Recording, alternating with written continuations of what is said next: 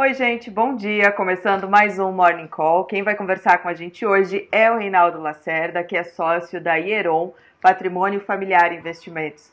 Reinaldo, bom dia. Seja bem-vindo ao Morning Call. Primeira vez com a gente, né? Bom dia, Gabriela. Primeira vez com vocês. Reinaldo, é, vamos começar falando das boas notícias, né? A gente está precisando de boas notícias. Enquanto a gente tem um terço da população em quarentena, para evitar a contaminação do coronavírus, a gente teve ontem notícias de que a, estão acontecendo testes, estão sendo feitos testes de uma possível vacina. É, isso animou os mercados, isso nos anima e também animou os mercados, né? É verdade, a gente tem vivido dias aí no mercado, é, entre notícias positivas, né, algumas negativas de vez em quando. Ontem foi um dia de boas notícias, tanto no setor médico aí, onde Johnson Johnson anuncia que está testando uma vacina, né, inclusive as ações da, da empresa subiram fortemente no mercado.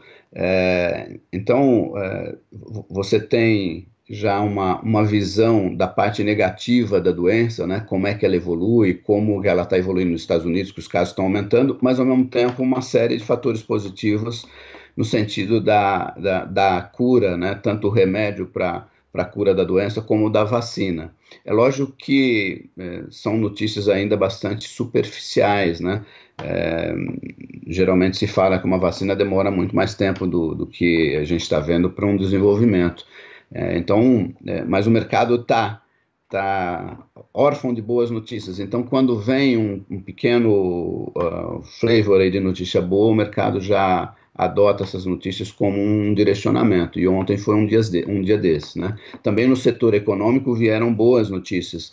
É, a gente teve aí é, mais uma vez o, o governo americano, né, vindo agora do Congresso americano lá na Nancy Pelosi, é, propondo um, novo pacote americano. Né? O Trump acabou de assinar um pacote de, de 2 trilhões de dólares lá para injetar recursos na economia, e a Nancy Pelosi já veio falando de mais um pacote no sentido de, é, na, na área de infraestrutura, para incentivar também a economia. Então, acho que os governos em geral, os Estados Unidos, o mundo e o Brasil também, têm adotado medidas do ponto de vista econômico no sentido de reverter essa situação de crise. Né? É, porém, ninguém sabe ainda também. o efeito disso. Desculpa, te, te atrapalhei, mas tem dados chineses também, né? É, hoje de madrugada a gente já acordou com o mercado um pouco melhor, né? A gente, é, dados vindo da China aí, no sentido de que a economia chinesa começa a se recuperar. É, tem o índice PMI, PMI que mede é, a atividade chinesa né, é um índice medido com os gerentes de compra, né, que é onde começa os primeiros dados de atividade, veio bastante positivo. Esse índice estava na faixa de 37%, chegou a atingir até patamares menores e, e, abriu aí na faixa de 52%. Acima de 50% é um, é um índice positivo, né? Então, é, veio com um ânimo muito grande, as bolsas da Europa, a Alemanha está abrindo com 2,5% de alta, a Inglaterra com quase 2% de alta também, o petróleo que caiu muito ontem, ontem o petróleo caiu 5,8%, chegou a bater em alguns momentos abaixo de 20 dólares, hoje já abre com alta também, então o petróleo WTI está com 6% de alta, a 21, quase 21,5 dólares, o petróleo Brent na faixa de 2,6 de alta. Então, é, é, é, são dados que, quando vem a mercado, eles trazem essa, esse ânimo, né? É, eu acho que a gente tem que realmente festejar esses dados positivos, porém não podemos esquecer que ainda não existe um caminho é, definido, né? Nós estamos ainda no mercado que nós vamos viver essa volatilidade, essas idas e vindas de boas notícias e más notícias, fora toda essa questão é, da, da, da, desativação da economia. Né? Os efeitos perversos dessa desativação ainda não começaram a, a, a aparecer fortemente. Então, a economia brasileira está parada, shoppings fechados, é, lojas fechadas, o comércio não funcionando o, o, efeito negativo disso ainda não veio, o efeito econômico negativo ainda não apareceu de verdade. Então, por isso que eu digo que a gente vai viver de momentos bons e ruins alternados aí com notícias boas e ruins. Esperamos que sejam mais notícias boas, mas infelizmente no campo econômico a gente ainda vê, vai ver muita coisa, é, muita notícia ruim, muito dado ruim acontecer. É, vou aproveitar que você falou do, do petróleo, a gente está acompanhando a situação da crise, ali, desentendimento entre a Arábia Saudita e Rússia. Eles seguem sem um acordo, né? É uma, é uma questão é, de posicionamento político, né, provavelmente. Né? Na realidade, a gente não pode esquecer que a queda do preço do petróleo ela se iniciou pelo, pelo problema de, é, de oferta. Né? Tinha mais oferta, o petróleo sempre foi uma, uma mercadoria, uma commodity controlada pelo cartel é, da OPEP, né? e é, com a desativação da economia mundial, é, não se chegou a um acordo para diminuir essa, essa oferta de petróleo. Né?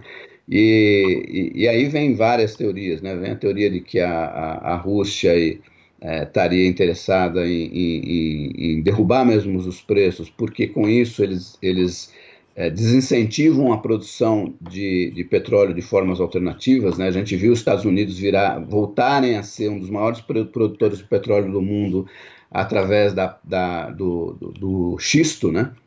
da onde se extrai petróleo a um custo muito caro. Né? A, a produção de petróleo nos Estados Unidos hoje, que é voltou a ser o maior produtor de petróleo mundial, ela foi muito baseada na produção do xisto e que é uma produção cara. Então, é, o preço barato do petróleo acaba prejudicando essas empresas e, e tirando o investimento delas, e com isso, lá na frente, poderia se voltar numa situação onde elas, essas empresas já não existiriam. Né? Então, tem várias teorias aí em cima, mas a gente não pode esquecer que a grande, é, a, a, a, grande razão disso tudo foi a, a desativação da economia mundial. Né? É, e essa é a grande questão em cima do preço do petróleo. Antes do coronavírus ainda, né? O mundo já estava desacelerando. Exatamente. A gente tinha uma Europa um pouco devagar, é, indo devagar, né?